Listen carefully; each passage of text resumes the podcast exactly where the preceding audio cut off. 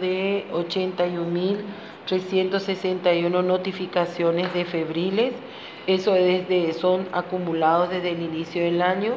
En esta última semana tenemos un incremento en las notificaciones, pero son más bien notificaciones tardías.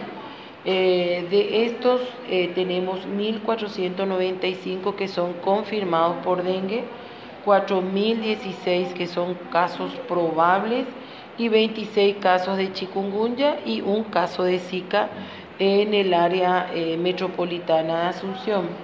Con lo cual estamos hablando de ya de dos áreas en donde está circulando el virus de Zika, que sería en Amambay y en el área metropolitana de Asunción, que incluye Asunción Central y Bajo Chaco.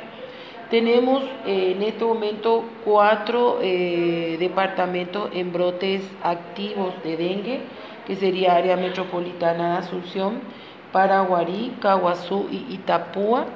Tenemos descenso en el departamento central, en Amambay, Itapúa, San Pedro Norte, Cazapá y Ñembucú incremento en San Pedro Sur y Cordillera y el resto de los departamentos que están estables. Y eh, lo que tenemos, hemos confirmado eh, tres óbitos más, que son todos por dengue grave, eh, uno de Caguazú, otro de Asunción y el otro de Salto de Guairá de Canendillú. De lo que va del año, ¿cuántos son, doctor? En total tenemos 10 casos confirmados y 4 casos probables, 58 descartados y 107 en estudio.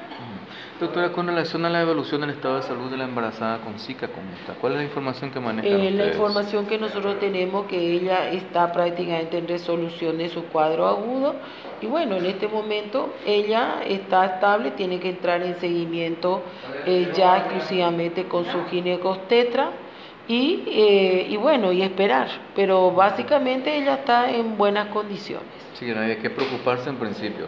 No, no, ella el cuadro agudo con ella ya pasó, ella ya está bien.